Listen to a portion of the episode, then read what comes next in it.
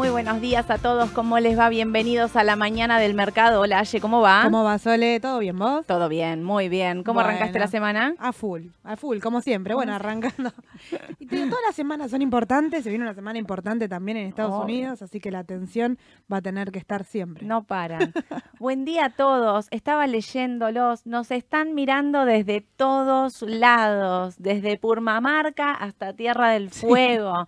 Bienvenidos a todos. Hoy tenemos una super mañana del mercado porque va a estar de invitado Mauro Massa, nos va a estar acompañando. Yo quiero tener a Mauro Massa seis horas, no puedo. Te imaginarán, ¿no? Tengo un montón de preguntas y ustedes que me empezaron a decir, preguntarle tal cosa, preguntarle tal otra, preguntarle tal... Claro, estamos todos re... Estamos tratando de hacer un equilibrio ¿no? Entre las preguntas nuestras y, y agarrar preguntas también que ustedes nos dejaron. ¿Cómo es que dicen traigan puertas que manijas sobran? Estamos así, así que creo que ya está en el aire, está en, en comunicación telefónica. Le doy la bienvenida a Mauro. Hola Mauro, bienvenido. Analista bursátil, para los que no lo conocen, número uno en el mercado de capitales. ¿Cómo estás, Mauro? ¿Qué tal, Mauro? Hola, un gusto. Hola, buen día. Muchas gracias por la invitación. No, por favor, gracias a vos por prenderte. Sé que tenías una mañana complicada, sé que te hiciste un rato para charlar acá con nosotras, la verdad, súper agradecidas de que, de que te sumes a esta mañana del mercado. Y te digo, no sabes la cantidad de preguntas que me llegaron cuando dije que ibas a estar acá.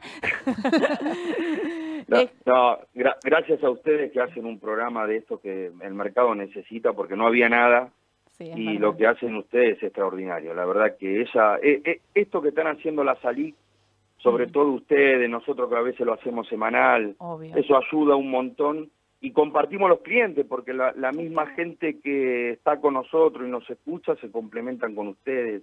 Por Así que supuesto. muchas gracias. No, por supuesto, eso que vos estás diciendo es re importante, Mauro, porque la gente lo que necesita es información, es Correcto. eh, para acceder al mercado de capitales, a muchos que tengan que perder el miedo para acercarse. Yo siempre digo, no somos competidores, lo que No. somos, somos todos partes de un mismo mercado en el que queremos, todos tenemos un mismo objetivo, que es que Exacto. crezca. Así Exacto. que el viernes escuché em, tu, tu vivo, dos horas y media clavaste sin parar de No, hablar. sí.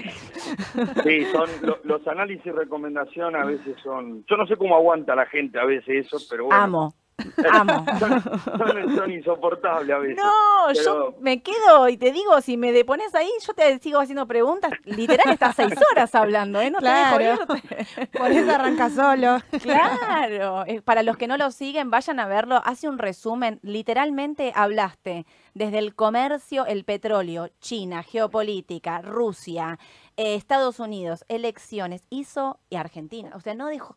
No dejó tema sin hablar, realmente me encantó porque te da un panorama muy claro de todo lo que está pasando en el mundo, porque como vos decías, a veces nos concentramos mucho en Argentina, pero el mundo no Mm. paró, o sea, realmente el año pasado le dimos el último tiempo muy poca atención Sí, a Estados exacto. Unidos, no le dimos importancia y en realidad Estados Unidos estaba pasando de todo en el mundo, no solo en Estados Unidos, digo, ni hablar de China, Rusia y, y demás, así que, pero bueno, hiciste un, dos horas y media, te digo, así. Sí, ca- ca- casi no dábamos mal los dos con, con Germán, y, pero la gente a veces. A mí alguien me decía que es como el programa que ustedes hacen, como se transforma en una radio. Claro. A veces se te vuelve una compañía, ¿viste? Entonces, Claro. como la- se tomó ese formato donde algunos hasta se duermen escuchando un programa, salían hasta a dormir. Tal Así cual. que, que bueno, eh, pero pero para eso estamos igual que ustedes y nuevamente, muchas gracias por, por estar ahí. Bueno, no, gra- gracias a vos, Mauro. Arranco con las preguntas porque quiero preguntarte Dale. de todo, no quiero perder más tiempo. Eh, voy a hacerte preguntas así, un mix de, de todo en general Argentina y voy a aprovecharte también para que nos hables un poquito del mundo. Pero hoy me levanté o durante el fin de semana estuve viendo varias noticias donde dicen que la inflación está bajando acá en Argentina. Viste que las últimas semanas la medición viene para abajo. Entonces, eh, hay expectativa de que la inflación de enero sea por debajo de la inflación de diciembre, que fue del 25,5. ¿Sí? Eh, Tenemos, en este contexto, tenemos todo lo que es la deuda SER, súper, con una curva súper negativa. Digo, lo corto va desde menos 80 de rendimiento hasta lo largo, no sé, el TX28 menos 12, por ejemplo. Correcto. ¿Vos creés que sigue siendo una oportunidad? Digo, con estas noticias que se están viendo de una desaceleración de los precios, ¿vos creés que sigue siendo una oportunidad entrar en curva SER en estos momentos? Mira, se está arbitrando, la pregunta es buena porque vos decís, eh, ¿está arbitrándose la curva SER en este momento con la inflación, con eh, distintos segmentos de la curva, con la expectativa de un dólar link? Si vos te fijas hoy, por ejemplo, las letras cortas, Sí, parecieran que están arbitrándose directamente con una LEDE, total. arbitrándose directamente con un plazo fijo. Una tasa es- fija. eh, claro, lo, lo que te está diciendo es que, mira, a 90 días tengo ya dos meses de inflación metido en precio Claro. y me estoy jugando a que durante abril o mayo tenga algún tipo de nuevo shock inflacionario. Hace poco se hablaba de que en abril iba a haber otro salto cambiario. Mm, Yo te digo algo, a que me, me dieron un poquito más de libertad. A veces, viste, los brokers tratan de cuidarse, pero ya Obvio. me dijeron, si tenés información, compartida a la gente. Mm. A veces no es solamente información, a veces también es pensar lo que esta gente tiene en la cabeza. Se totalmente. trata de deducir. No va a haber salto cambiario en abril. Eh, no, no está en la cabeza hacer un nuevo salto. ¿Eso qué podría implicar? Y que la inflación, como están diciendo ustedes, se va a estabilizar en un valor alto Claro, que nosotros creemos que puede estar en torno a entre el 2 y el 15%. claro. A lo que le va a lo que se va a acompañar luego el PEG. En ese escenario la deuda ser va a quedar cara. Claro, en ese Eh, escenario queda carísima, ¿eh? Eh, sí. sí, Sobre todo lo corto. Lo corto queda totalmente Carísimo. desarbitrado. O sea, bueno, totalmente. te vas a un DICP, a un PARP, a un TX28, decís, bueno, te la estás jugando a una volatilidad larga, era esperado, pero si te vas a lo corto, está, eh, o sea, se puede destruir en precio claramente eso, si eso ocurriese. Y más esperando el canje que van a hacer con los bancos, porque algo pasó, Hmm, se, se filtró, esto lo filtró Liberadol, Sí, en Bloomberg, de que iban a hacer un canje. sí, Eh, sé que en el MECON estaban a las puteadas porque dijeron, nos reunimos con, con todos para tratarle de llevar una idea y usted lo primero que salen lo filtran. claro, Fíjate que sale esa nota y los bonos SER se caen entre 20 y 25%.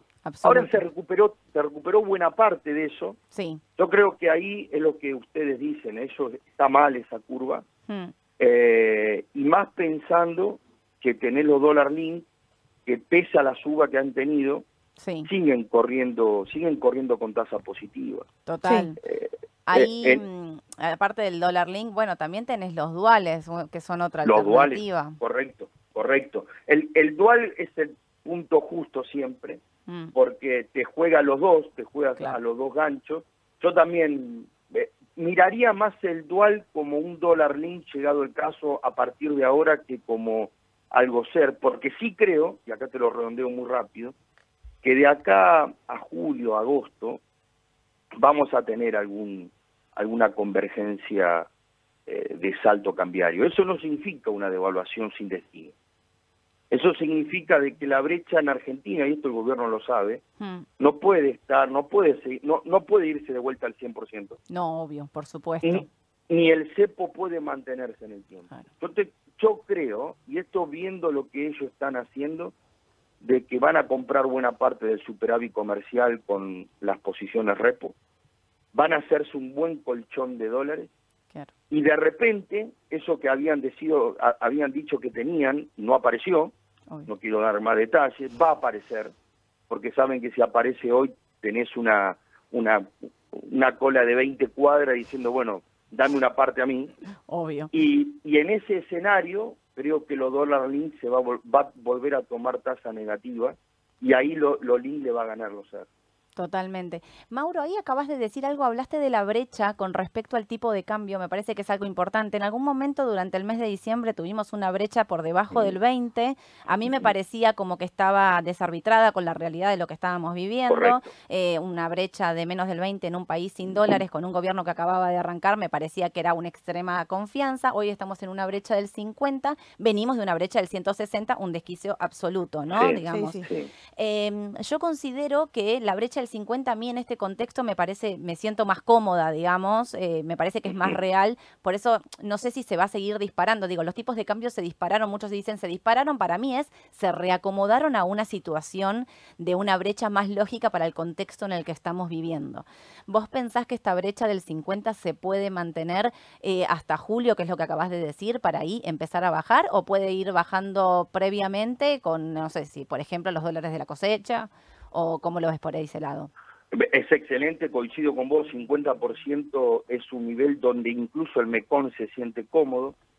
mira, esta gente razona las cosas de manera... Está Caputo ahí. Cuando mm. está Caputo, hasta se hacen leyendas, se hacen mitos de cómo es la operatoria y la estrategia subyacente. Fíjate que la brecha justo se dispara cuando empieza, cuando falla la primera licitación del Bopreal. Sí. sí. Fue hasta se dio, yo no voy a decir que fue buscado, pero el incremento de la brecha automáticamente volvió la estrategia para retirar pesos del sistema, que es el Bopreal, en viable.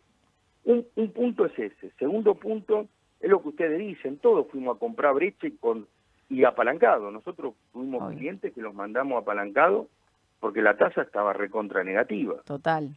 Y tercer punto, eh, que creo que ahí sí es, mi única duda, que es febrero, febrero la demanda de dinero siempre es mala para el peso, pero creo que el mercado se anticipó, creo mm. que el 31 de enero el gobierno no va a renovar el tema del Bopreal, les va a hacer pagar a los importadores cierto tipo de multa, en el sentido de, bueno, van a tener que esperar para que yo reabra la licitación, y el maíz, el maíz de primera, que va a ser muy importante para el esquema 80-20, va a estar va a estar entrando mucho más temprano de lo que nosotros creemos. Eso va eso va a significar mucha oferta en el cable. Obvio. Eh, entre 50 y 60 yo sería vendedor de brecha sí. y creo que a partir de, de principio de marzo podríamos empezar a ver que la brecha puede volver al 30, 35% y estabilizarse ahí. Perfecto. Ahí un poco entonces, si yo me pongo a mirar los contratos de dólar futuro, ROFEX, donde la, la tasa se empieza a disparar a partir de, marzo, abril, donde hay una parte grande del mercado que especula con una devaluación del dólar oficial. Eh, ¿Vos considerás que esto, bueno, lo dijiste antes, que no, no, no, no ves este escenario de una disparada del dólar oficial eh, en este contexto? Al contrario, si se acorta la brecha, Mira, lo ves por una liquidación de CCL, digo, no por una suba fuerte eh, del oficial. Correcto. Yo sí lo que podemos estar viendo es una, aceleración del PEG. Claro. Eh, las, las, micro devaluaciones diarias creo que podrían acelerarse a partir de febrero. Mm. Creo que van a tratar de ir a ese 10-12% de convergencia con inflación.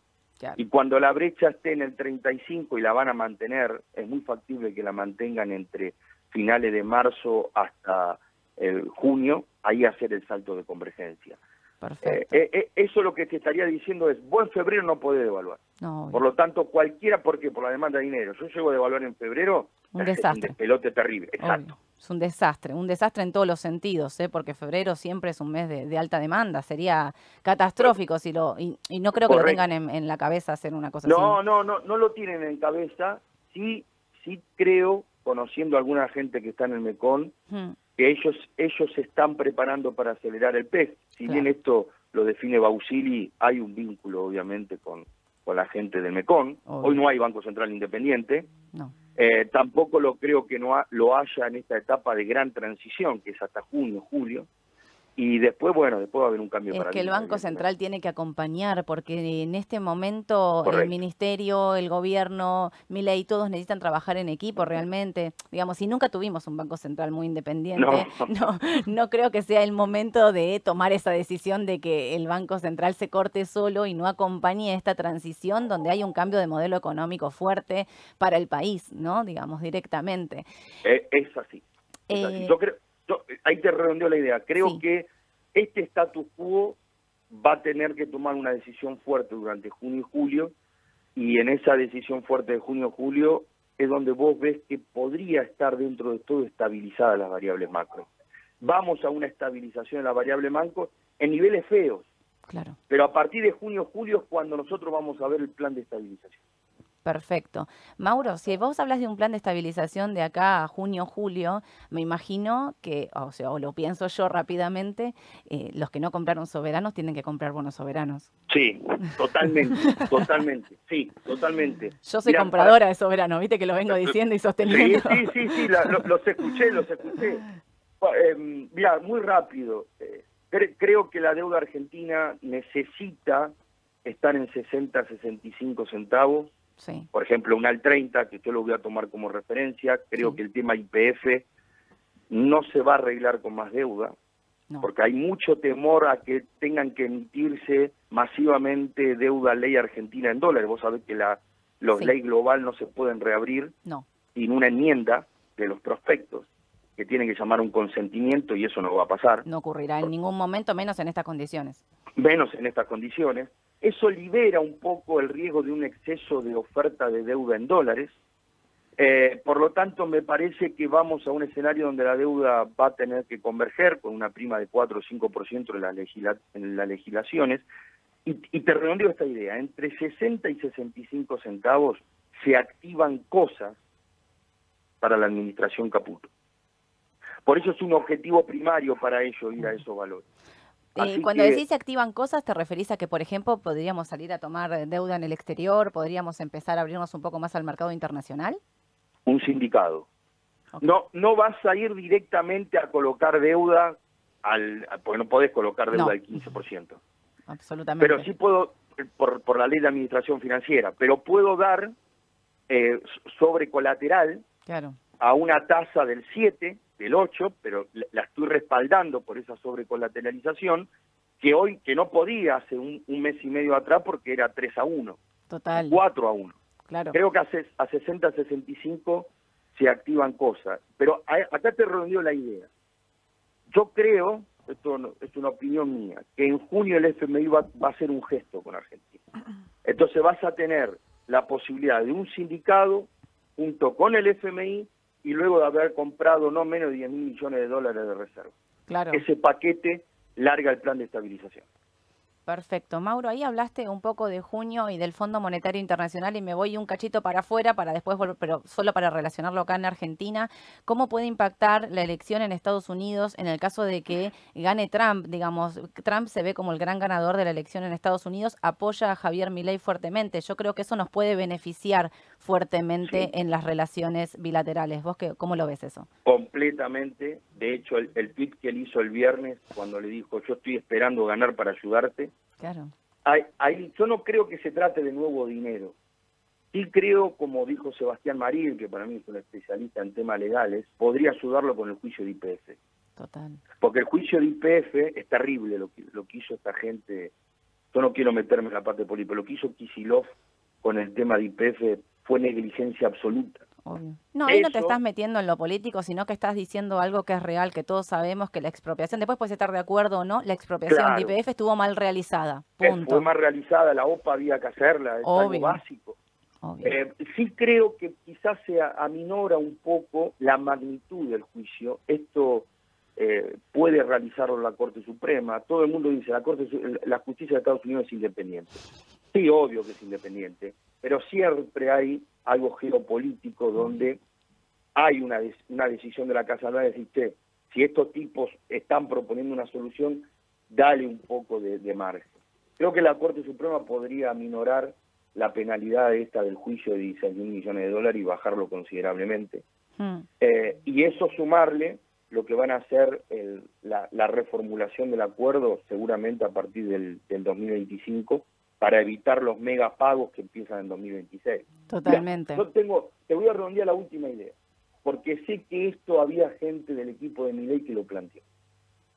Ellos tienen idea de hacer un fuerte, un fuerte equilibrio fiscal, fuertes medidas, redoblar lo que pide el FMI para en algún momento pedir algún tipo, no de perdón, pero sí de condenación de la deuda, porque es diferente un perdón a, una condenación. Claro. Yo creo que el, Trump podría darle ese gesto, no en 2026, en 2025. Creo que la jugada con Trump se limita nada más que a dos cosas, IPS y una reducción nominal de la deuda con el FMI. No estás diciendo Sería nada. ideal. Sería lo mejor que nos puede pasar para IPF, para el país y ni que hablar para la deuda soberana en Sí. dólares. Yo coincido con vos, Mauro, en que la deuda soberana en dólares es una oportunidad, sigue siendo una oportunidad a pesar de los valores en los que está, que ya subió. Digo, la Sí. teníamos en 18, Fíjate 20 que dólares. Mauro nombró los 60 dólares como, bueno, los 60 centavos de, de dólar en este caso como un punto importante.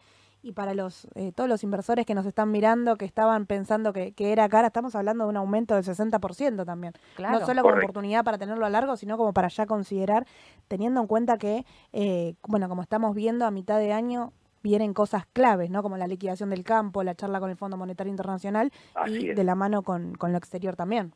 Totalmente. Sí, sí. Mauro, y ahí con respecto a IPF, viste que IPF cuando uno la mira por análisis técnico y a veces nos moremos en el corto plazo, viste que te termina matando porque a veces perdés el objetivo de mediano largo, eh, donde uno quiere que pase todo ya y no pasa todo ya.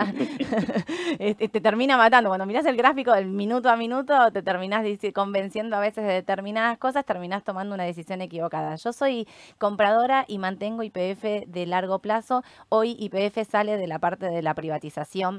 En la ley ómnibus queda por afuera, digamos, es el único eh, empresa que no se va a estar eh, privatizando. Yo creo que eh, te escuché a vos el otro día decir, para mí va a tener un tratamiento aparte IPF, yo Correcto. coincido con vos en eso Sí. al 100%. ¿Vos eh, pensás con esto que acabas de decir que IPF es una oportunidad de mediano o largo plazo a pesar del juicio que es impagable? Vos bien lo dijiste. O sea, vos vendés IPF y no pagas la- el juicio, digamos. ¿Vos pensás igual que a pesar de todas estas noticias negativas, sería una oportunidad tener IPF o comprar IPF?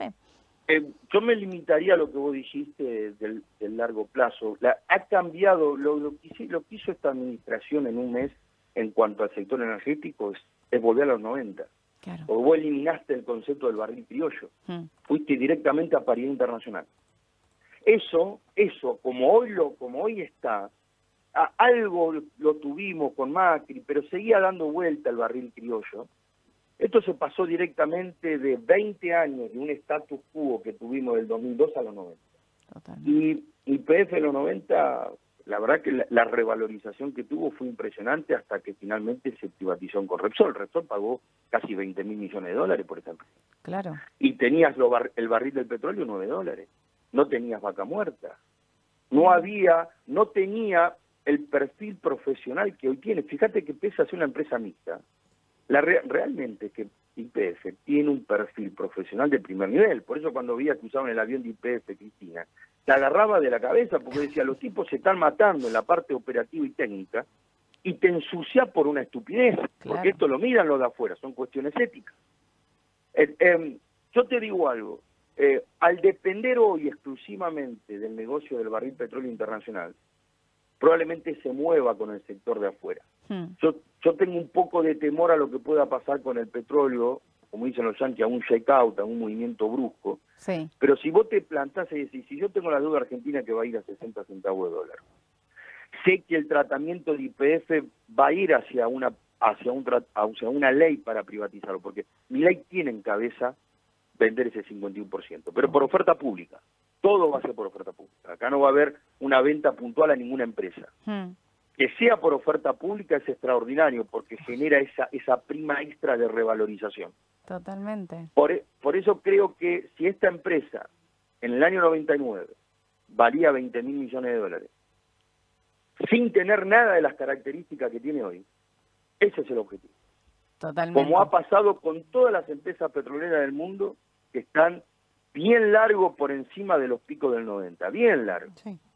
Eh, creo que acá, incluso si vos me, me apurás mucho, acá hay mucho más potencial que Petrobras. Mucho más potencial. Es otro negocio, es otra cabeza.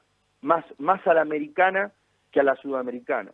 Ojalá, hay que tener paciencia, hay que aguantarse quizás alguna piña que pueda venir del exterior, Claro. pero líneas generales sí, PF es para tener en cartera.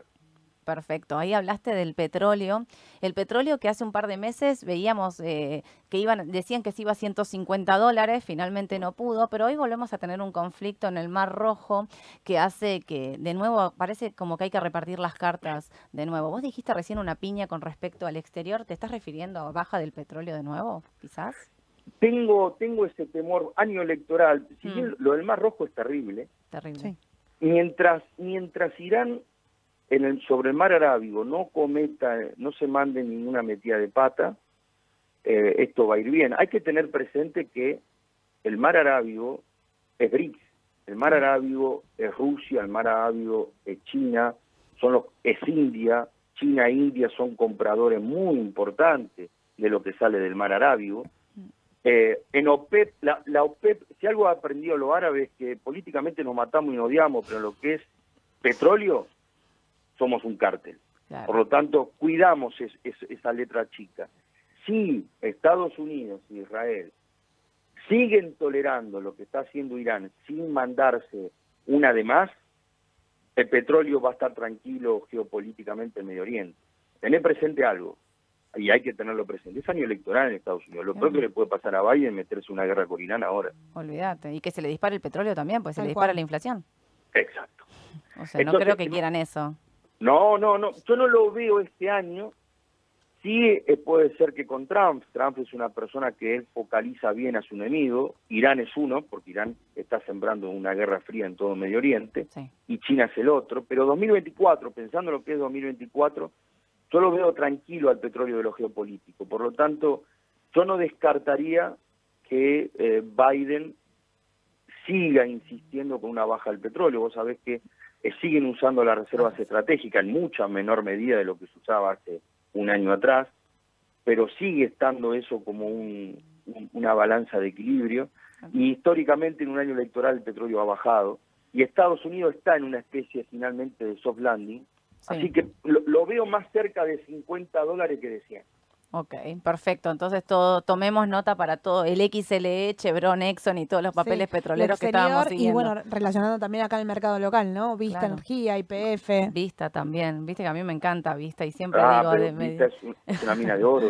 Terrible. la, la, analizás y decís esto hay que tenerlo. Pero son empresas donde vos le, decís a la gente, no, no tenés que irte. Claro. tenés ahí, bajá un poco. Tal cual. Baja tu exposición, pero mantener de largo. Exacto. Sí. Correcto. Esa es la idea.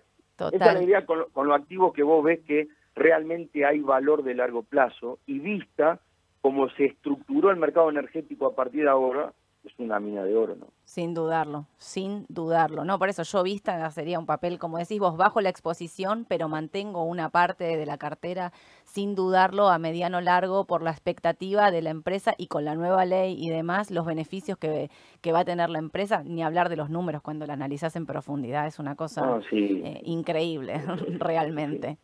Garucho hizo un buen laburo. Sí, sabía específicamente dónde ir, dónde, dónde, dónde armar vista. Eh, eh, es, esa, esa, la información esa solamente la puede tener alguien que trabajó con las provincias y estuvo en IPF. Y él, lo, y él eso lo capitalizó en una empresa que permitió que le permite a la Argentina hoy exportar alrededor de mil millones de dólares. Tiene mérito, no hay duda. En nuestro mini Rockefeller. y te digo algo, en toda su magnitud, porque Rockefeller tenía sus virtudes y sus vicios. Totalmente. Totalmente de acuerdo, coincido, coincido, Mauro. Em, Mauro, una cosa más. Por ejemplo, Estados Unidos está tocando máximos los índices, ¿no? Hablábamos de un año electoral, un año donde el petróleo baja, la inflación em, puede estar contenida. ¿Cómo ves el tema de la deuda y los índices, sobre todo en Estados Unidos, eh, viendo que están tocando máximos ahora, en estos, en estos días lo hicieron?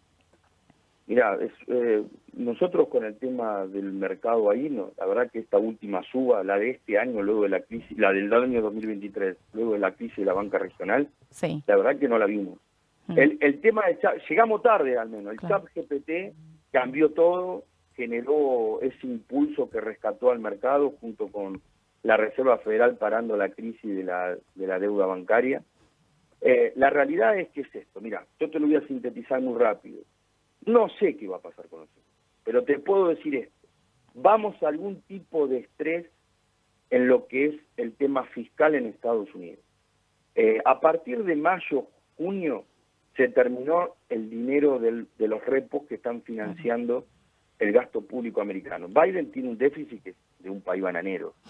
estamos hablando de que el déficit consolidado americano es 7 puntos del PBI. Sí, es una locura. ni siquiera un país emergente manejado por un izquierdista hace esto, porque aprendieron los izquierdistas en, en los mercados emergentes a decirnos el equilibrio fiscal es fundamental, y eso me cae el gobierno. Claro. Eso hoy Biden no lo tiene, si bien hay un poco de responsabilidad ahí también de Trump, una responsabilidad compartida de la política americana, eso está consumiendo enormes porciones de liquidez y se termina algo parecido a lo que eran las élites norteamericanas, había acumulado mucha liquidez luego de la pandemia, eso se termina alrededor de mayo-junio. Ahora también no está discutiendo el tema del techo de la deuda, ¿no se empieza a discutir de nuevo ahora, ah, Mauro? Correcto, sí.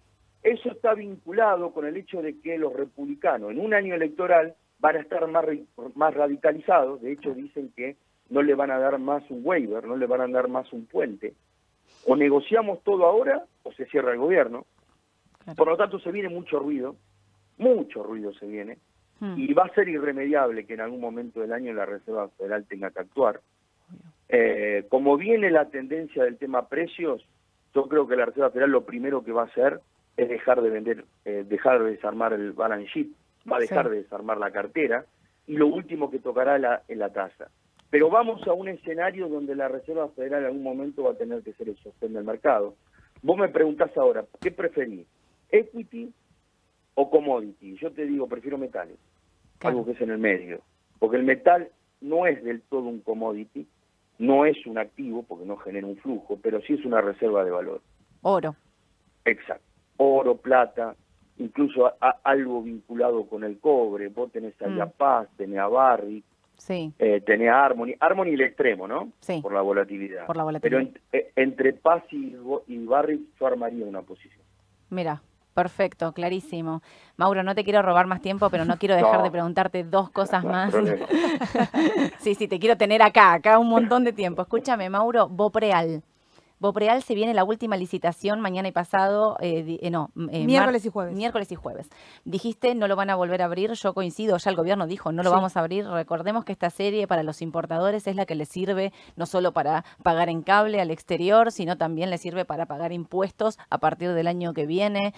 sin embargo, vemos que las licitaciones son, salvo una que es en la que entró Toyota, las demás no dieron no tuvieron el, alcance que se pensaba en el mercado. También hay que reconocer que los bancos no, no hicieron su parte de trabajo, ¿no? Digamos, yo no tengo eh, mis clientes que querían eh, licitar Bopreal, en el banco les contestaban básicamente no tenemos ni idea qué tenés que hacer. No les dieron, no, les, imagínate una pyme, ¿no? Digo, no, no le tiraron un centro básicamente para que lo haga. ¿Qué pensás? Porque mm, podría ser una oportunidad el Bopreal en estos precios. Eh, justamente si vos te pones a pensar si Creo que esta emisión va a entrar, quizá nos acercamos de vuelta a una emisión parecida a la que tuvimos hace dos semanas. Sí. Cerca de un poquito más de mil palos. Eh, la verdad que información nueva no tengo de ahí porque siempre se filtra algo. El Banco Central es un coladero desde hace mucho tiempo. Lo que te puedo decir es que vos estás, hoy con la, última cotización que tuvo, te, estás ahorrando a partir del 2025 35% del pago de impuestos. Para una emisión que hoy no supera los 1.600 millones de dólares. Ponele que sumen mil palos más, 2.600 millones de dólares, un regalo. ¿Qué quiero decir? Creo que el gobierno la va a cerrar, va a dejar que el mercado la haga subir la paridad, porque es un bono que no se puede arbitrar con los hard dólar. Mm, eh, tampoco es un dólar link eh, puro, es, es básicamente, como me dijo alguien, es un bono para pagar impuestos, porque realmente se va a usar para eso.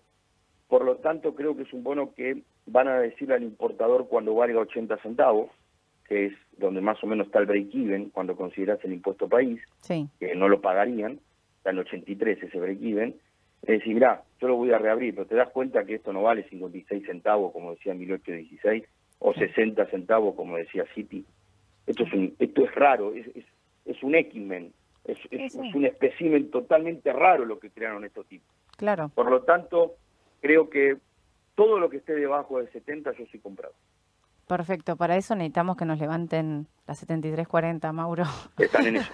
Mira, te cuento algo muy rápido. La 7340, perdón, para los que no saben, es la normativa que nos impide a los ALIC comprar con los dólares de eh, cable, digamos, comprar directamente estos bonos en C. No podemos hacerlo, tenemos que girar esos dólares a una cuenta bancaria de la persona o de la empresa en el exterior, volver a reingresarlos y ahí volver a comprar. Es un inviable eso. Es así, de hecho nosotros se lo hicimos llegar al MECON, le dijimos, miren, esto no afecta en nada la brecha, porque justamente si ustedes no, no operan con bonos, cuando surgían los desarbitrajes, porque el Banco Central y el FGS salían a reventar posición, se daban los desarbitrajes entre las distintas plazas que hoy no existen, entonces vos tenías que generar una restricción a las cuentas bancarias, que esto lo hizo Guzmán allá por agosto del 2020. Hoy eso ya no existe más. Además, fíjate que la brecha se te fue al 160% con esta normativa y se bajó luego al 10% también con, esta normativa. no tenía ningún sentido. No tiene sentido. Eh, nosotros le dijimos, aunque sea, de, dejanos aplicarla para lo que es el BOPREAL, sino que no dejar activar para todas. Yo creo que algo va a venir porque se dieron cuenta de que la bolsa, nosotros acá como mercado, somos mucho más de encontrarle solución que el sector bancario. El, sector bancario está lleno de gente nunca, discúlpenme. Mm. Es una verdadera casta el sector bancario, no les gusta laburar. La verdad que lo que se está viendo con mucha gente, incluso de las mesas, los que uno puede tener un vínculo, no, no, no piensan los negocios, que sí nosotros en la bolsa lo hacemos. Claro. Así que creo que la 7340 la van a terminar sacando, eh, mucho más antes de que, de que saquen o desmantelen cualquier otra, ¿no? Perfecto, clarísimo. Mauro, la última y te dejo tranquilo. Sí, no eh, acá tus fans, tus seguidores quieren que digas ONs, Mauro, porque viste que te preguntan a vos, a mí de ON no me van a preguntar. Mauro, que nos diga qué ON recomienda en este momento, me quedo con la ON de Sami, bueno, no sé, hay un montón de preguntas, pero todos te quieren escuchar a vos hablar de ON. ¿Qué ON recomendás, Mauro? La, las Dollar Link, la SN9O como la SN 8O de SAMI, que son dólar link. Sí. Si vamos a un escenario de convergencia, como puede suceder este año, que yo creo que vamos a un escenario de convergencia cambiaria, segunda parte del año, yo no las vendo ni loco, porque se transforman en hard dollar, se transforman en MEP. Absoluto. Mientras que el mercado de hard dollar, nosotros estamos expectantes a que se liquide en Buenos Aires la 2031 de IPF. No, no vi si esta mañana habían subido cuál es el ticket. Mm porque esa había salido al nueve y medio. Sí. Y, y, la verdad que me, a, mí me gusta porque va a generar un alboroto entre 2029 y 2033 y ahí tenemos que estar atentos para ver si podemos capturar algo. Eh, después lo que es el mercado de ON de corto plazo, la verdad que me parece me parece que está un poco excedido. Vos agarrás una deuda MEP y te está rindiendo el 5 a 3 años. Se pasa un poquito de rosca es que justamente cuando levantes algunas restricciones como la 7340, eso se va, se va a empezar a minorar. Se va a depurar solo porque vamos a tener otras alternativas de inversión que hoy no tenemos y tenemos que volcarnos sí o sí a la ON. Exacto. Ese es el tema. Además, vos sabés que cuando, si el canje se vuelve a acomodar un poquito, que es posible que se acomode a finales de febrero y principio de marzo, incluso puede pasar a estar negativo de vuelta el canje, eso favorece la entrada de ON para desmantelar el mercado local. Eh, porque hay, hay, pequeños arbitrajes inversos. ¿Eso qué te diría? Y mira, todo lo que es MEP o todo lo que es cable hasta 2026 yo me mantendría fuera. Trataría de ver qué pasa con IPF entre 2029 y 2033, puntualmente la 2031. Si llegamos a tener la 2031 entre 8 y medio 9, al menos nosotros nos vamos a tirar de cabeza. Obvio, ahí sí es una oportunidad, claramente. Eh, sí, sí. Perfecto. Eso es lo que te podría decir.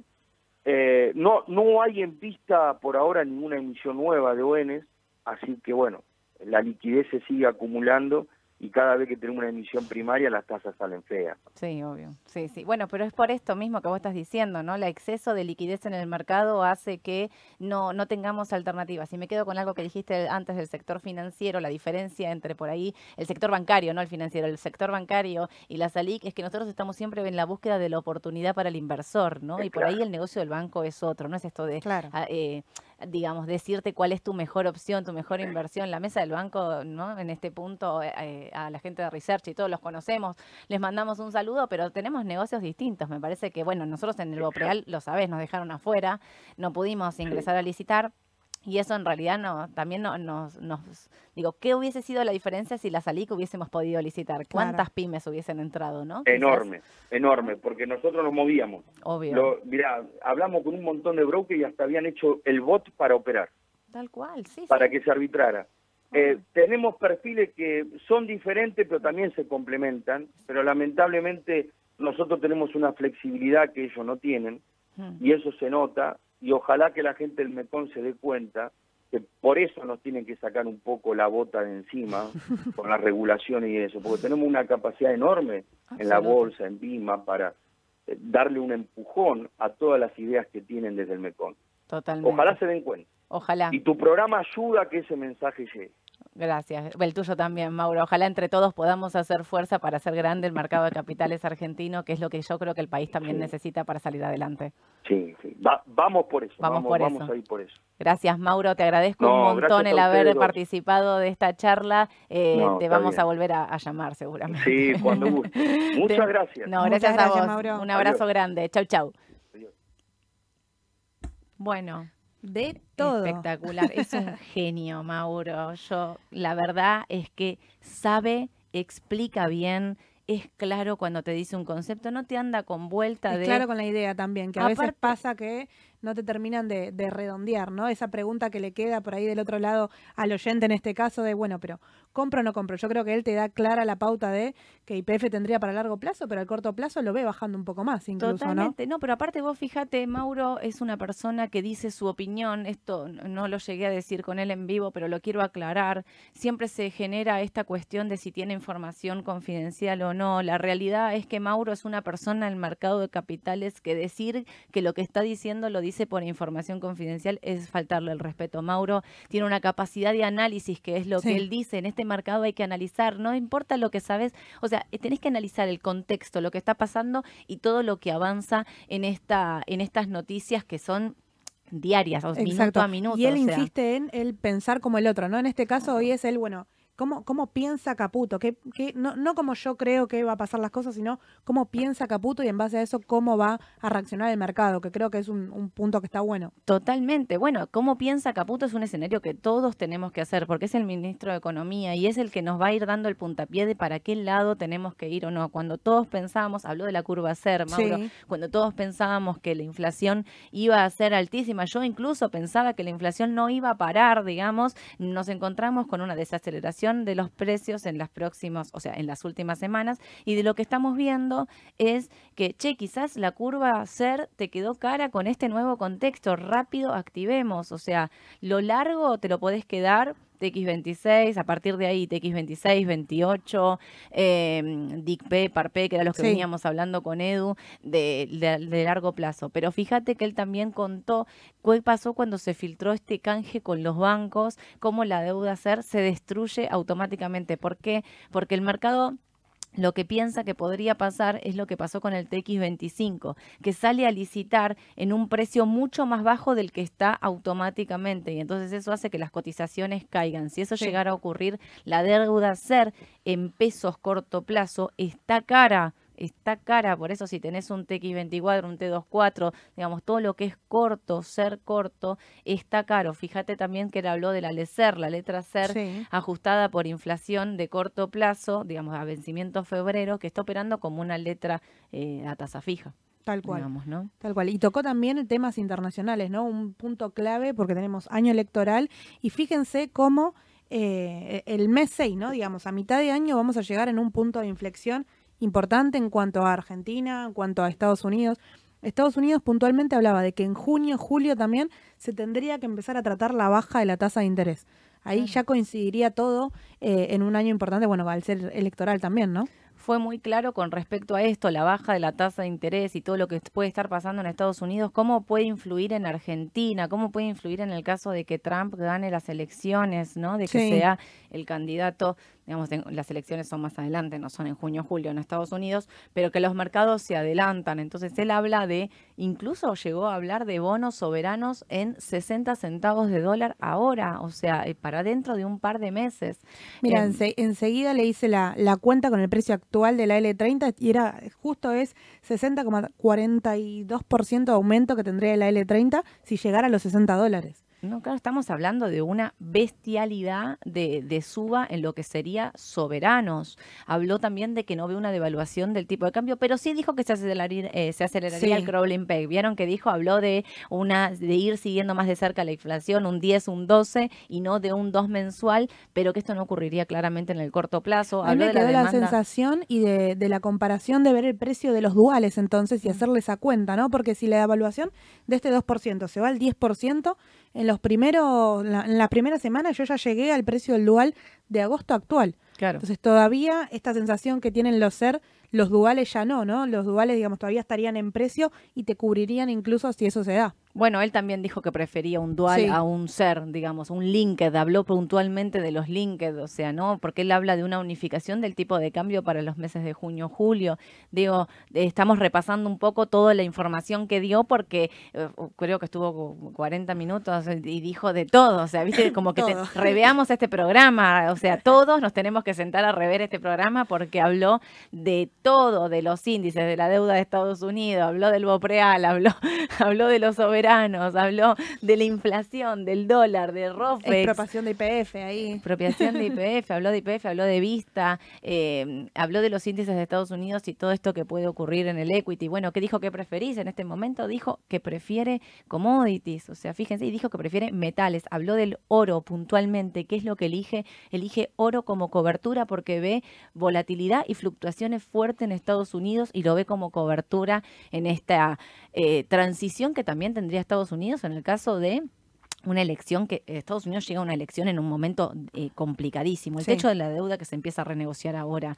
Eh, los demócratas que obviamente quieren, como todo gobierno que está, nadie quiere recortar. O sea, lo que pasa acá pasa en todo el mundo, básicamente, que el que está dice, no, para no recortes en un año electoral porque la gente lo sufre en su bolsillo y no nos va a votar. Los republicanos que vienen por todo dicen, nosotros vamos a volver a ser eh, no solo presidentes, sino que vamos a tener representación en las dos cámaras, que sería algo inédito en Estados Unidos. Siempre que Estados Unidos funcionó, tenía cámara una y otra, entonces demócrata, republicano, entonces ahí se armaba un equilibrio. Acá sería todo republicano en el caso de que las proyecciones que se están dando sean de esa manera, con lo cual fíjense lo que todo lo que podría ocurrir. Y en el medio nosotros, con un millón de deuda en dólares por todos lados, eh, Trump apoyando fuertemente a Milei ahí de entrada de una, diciéndole yo te voy a dar una mano.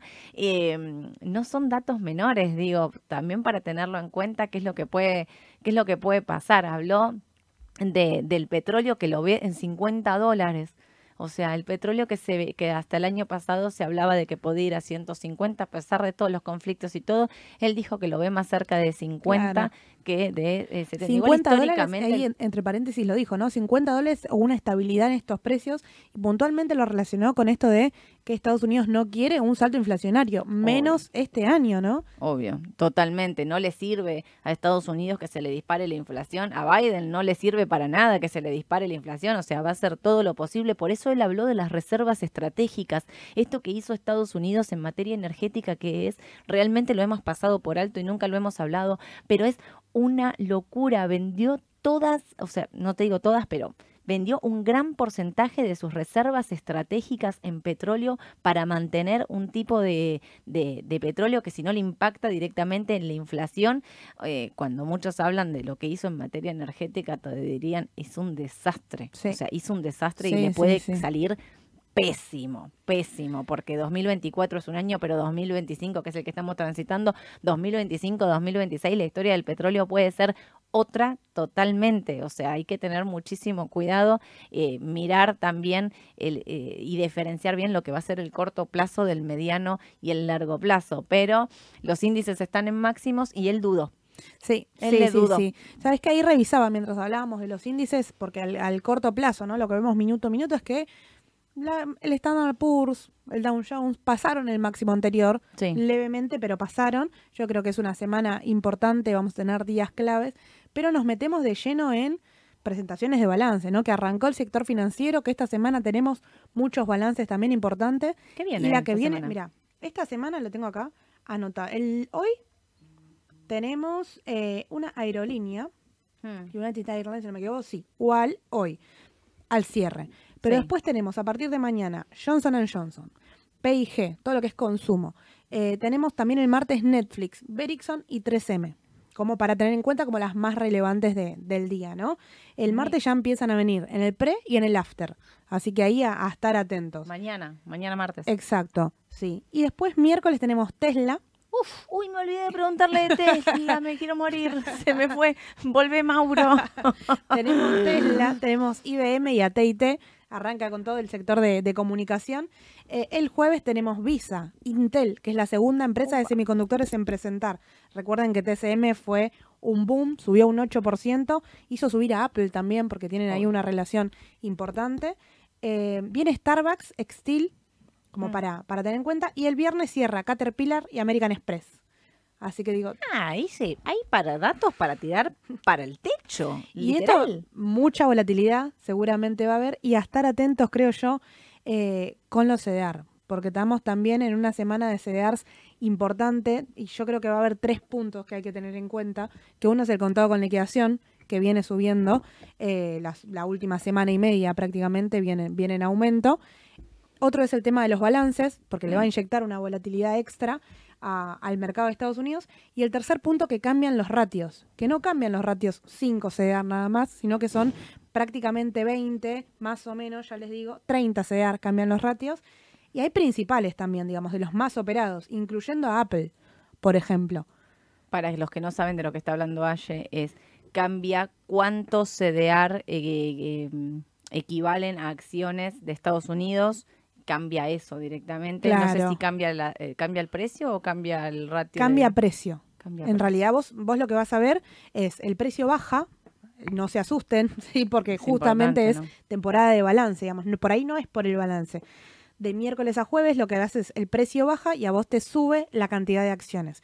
¿Qué pasa? Esta relación del precio, el mercado lo hace automático, ¿sí? Es decir, uno abre la- la- el monitor, digamos, a las 11, arranca el mercado y ya arranca Apple cotizando al mitad de precio de lo que estaba cotizando antes. Dale.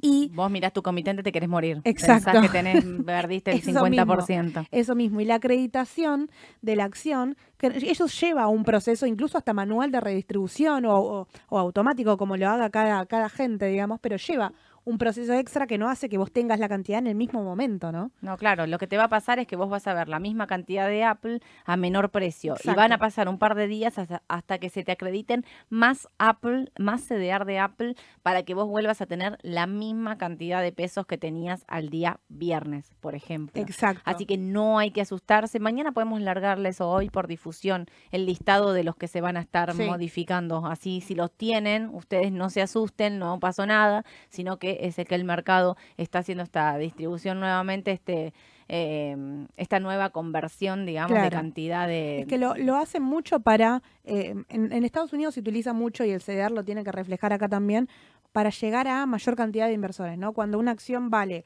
por ejemplo, pasó con, con TCM, ¿no? Que valía 70 mil pesos, lo que se hace es bajarle su precio para que hacerla más eh, atractiva al ingreso. La realidad es que la relación es la misma, pero por ejemplo, Apple para tener una acción en el exterior tenés que tener 10 CDRs. Claro. Bueno, eso va a pasar a tener 20, vas a tener que tener 20.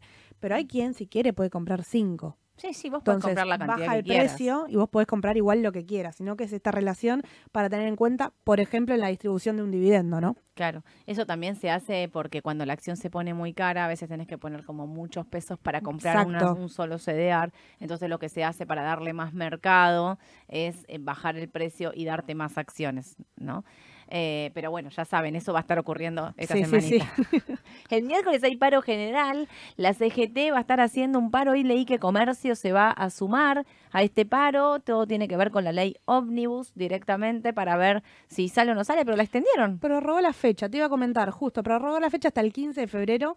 Eh, así que lo que se iba a solucionar en realidad la semana pasada, porque mi ley, viste que charlábamos justo el lunes pasado de lo quiere solucionar esta semana, se sigue debatiendo, siguen sacando ahí un par de puntos eh, importantes todavía, así que eso no se cerró. Aparentemente esta semana tampoco, ya la que viene, yo creo que tendríamos que tener novedades porque hasta el 15 lo extendieron. Hay cosas que se siguen discutiendo, por ejemplo, Exacto. bueno, la de IPF ya se sabe que no. Banco Nación entró, ¿eh? Entró en la privatización, lo quiero aclarar para los que estaban siguiendo el tema también de banco hipotecario y, cómo no le pregunté a Mauro de todo esto. Yo necesito, necesito como tres vivos con Mauro para preguntarle todo lo que quería preguntarle. Eh, el tema de... eh, él igual lo dijo. No sé si escucharon la parte donde él habla de que nada se va a vender, todo va a ser por oferta pública y nada se Por va a vender exacto. a una persona específica. Él en el vivo que hizo el viernes, incluso vayan a verlo, eh, habla y explica un poco quién es el nuevo presidente de la CNB y de qué es, eh, digamos, un especialista. Es especialista en hipo, digamos, en Sí. oferta, digamos, en, en- Entonces él planteaba un escenario donde, supongámosle que el Fondo de Garantía de Sustentabilidad se, se pasa al MECON y el MECON lo quiere empezar a vender, digamos, de que salga en oferta pública. ¿Vos te imaginás un Banco Nación cotizando en el mercado de capitales? Digo, nos volvemos locos Sí, todos. O sí, sea, sí, sería un grandísimo impulso para el mercado de capitales si esto llegara realmente a ocurrir de esta manera, que no es que se le vende a una persona específica, sino que esto saldría a cotizar en la bolsa, o sea, que todos podamos ser parte de estas empresas realmente, con lo que implica que las empresas cotizan en bolsa porque vos ahí tenés, digamos, regulaciones, controles, eh, información que tiene que ser... eh, publicada, en Publicada. forma como balances, por ejemplo. Todos Exactamente. los balances, las empresas internacionales y la- las argentinas también lo tienen que tener publicado en su página oficial para libre acceso. A veces una que otra cuesta un poco más, está más rebuscado en la página, pero está toda la información. Todo, sí, sí, por eso. Digo, bueno, habrá que ver qué es lo que ocurre con, con eso, pero digamos, seguramente lo que, todo lo que siga, a ver, el paro del día miércoles, vamos a ver cuánto, o sea, yo creo que, que va a llevar mucha gente a, eh, a la plaza Sí. realmente, creo que, que se va a estar movilizando, sobre todo porque hay muchos sindicatos que se están movilizando. Bueno, vamos a ver qué impacto tiene eso en el mercado, ¿no? O sea, cómo impacta y ah, empezamos ya después con la ley ómnibus, sale o no sale, sale o no sale. El tema de las retenciones, no es un dato menor, no hablamos del campo con Mauro, pero el tema de las retenciones y cómo le puede impactar de mediano a largo plazo, eh, digo, también pensando en, no sé, en Cresud y en todos estos papeles. Yo creo que las retenciones es un tema clave porque esperan una fuerte liquidación del campo para, para junio, justamente, que lo tocamos eh, el tema con, con Mauro también. Esperan alrededor de 30 mil millones eh, la, la encuesta de, de- de la parte pública, digamos, pero los privados esperan alrededor de 35 mil millones, digamos, el número ronda ese valor y que con eso espera que se liberen incluso más los tipos de cambio, Sí. ¿no? Las restricciones, Bueno, justamente. más o menos aproximadamente los meses donde Mauro dijo que Claro. esperaba una unificación o levantamiento del cepo, digamos, un- un- una, mejora con respecto a la materia de, de tipo de cambio que tenemos hoy en la Argentina, que tenemos muchas restricciones y, digamos, bueno, si todo se llegara a ir dando como está previsto, a partir de junio o julio podríamos empezar a ver otro tipo de, mercado de dólares puntualmente a lo, a lo que se estaba refiriendo, tiene que ver con esto del campo. ¿Qué más nos queda para esta semana? Mira, para esta semana hay eh, un dato internacional importante. El único más importante es el eh, miércoles, si me lo recuerdo, no, ya les digo, el jueves, que viene la, la primera eh, charla, digamos, de la parte eh, económica de Europa, la decisión de la tasa de interés de Europa, que ya pactan que no va a aumentar, pero tampoco va eh, a bajar, digamos, va a mantener la tasa. ¿Por qué es relevante? Porque Europa empezó después que Estados Unidos a subir la tasa Claro. y ya está eh, hablando en mantener, no hablan de bajar todavía, pero mientras Europa venga manteniendo la tasa, se sigue especulando es que Estados Unidos más pronto la va a bajar, ¿no? Totalmente. Y bueno, ya para ir cerrando, Mauro le hice la pregunta de ON, que tanto me dijeron ustedes, preguntarle de ON, preguntarle de ON, fue claro y contundente la ON de IPF, que es la que se licitó 2031, que salió con una tasa muy buena. Él dijo que si llegara a salir a mercado secundario, entraría de cabeza, dijo, nosotros nos tiraríamos de cabeza. Sin embargo, dijo que el resto de las ON en dólares Están altas. están altas, están caras, y esto tiene que ver también con mucha regulación y normativa, que en el caso de que se levanten, esto hablábamos de la 7340, esta, eh, esta restricción que hace que no nos permite comprar con esos dólares directamente nuevos eh, otros instrumentos y nos tengamos que volcar a estas ON que salieron bastante malas en el mercado secundario. Pero dijo y, y recomendó las ON Dollar Linked de Sami. Para los que estaban preguntando, No vayan a escuchar Dijo que se las queda, que no las vende y que incluso compraría estos valores. Exactamente, porque él dijo que ve una unificación del tipo de cambio para los meses de junio, julio aproximadamente, con lo cual él compraría, y yo digo, eh, o sea, cuando él habla de ON Sami, está hablando también de todo lo que es Linked, está hablando de todo eso. Por eso él dijo, bueno, los duales, los linked, lo dijo un montón Sí. de veces, lo dijo como en el medio de, de la charla, pero insistió varias veces con ese segmento, dijo incluso antes que un ser, un linked, antes que una ON hard dólar, o sea, dólar MEP o dólar CCL, una ON dólar linked, y habló de las ON de Sami puntualmente. Digo, porque él es un experto en la materia, eh, en, un- en todo, pero de ON sabe, sabe, por eso todos me decían, o sea, yo pu- Pregúntale. yo puse iba a estar Mauro y todo el mundo, pregúntale de ON, pregúntale de ON. Pregúntale de lo que vos no nos decís nunca. Pero bueno, Pero bueno, Eh, arrancamos la semana con un contado con liquidación arriba de los 1300. yo creo que acá hasta acá llegó, ¿eh? Vos lo ves hasta acá. No lo veo achicando con fuerza, pero lo veo, lo veo bajando y encontrando un nuevo precio de equilibrio. Me animaría a decir alrededor de los, los 1100. Son 200 pesos que tiene que bajar, ¿no? Sí, no sé si va a estar corrigiendo porque justo esta semana está el paro y demás, Sí. pero no lo veo, a ver, me parecería raro que esta brecha se siga estirando. Claro. O sea, coincido con Mauro en que la brecha para mí tiene que ser Al torno de- del 50. en torno al 50, me parece que, que es una brecha que al gobierno Claro, le- hay que ver si acelera también esto de, de- si el 2% pasa al 10, ahí te ajusta y te da un poquito más de margen. para más adelante podría Claro. ser, pero digo, para hoy, esto en el corto, a ver, vamos a ver cómo arranca hoy, ¿viste? Sí, Porque sí, arranca sí. un 10 arriba y dijiste que no iba a subir más, pero me parece que la suba que tuvo hasta acá, en brecha hasta acá Te da la tendría que sensación. Él incluso dijo que era no, no era comprador de dólar en este, No, en no, este en momento. estos valores no. Dijo que era brecha en realidad en torno al 25, 30, ahí sí, pero digamos en estos valores no. Así que bueno, son y 45, voló. Voló. Vamos para seguir charlando, pero nos tenemos que, nos tenemos que ir. Nos tenemos que ir, no nos queda otra.